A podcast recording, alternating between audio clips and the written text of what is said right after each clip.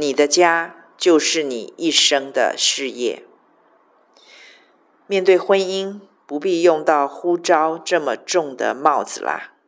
我觉得，除了有独身恩赐的基督徒之外，每一个基督徒都应该以成全配偶为人生优先顺序中的必要条件。上帝在我高中一年级的时候，就催促我为自己的婚姻祷告，并且清楚的指示我：你的家就是你一生的事业。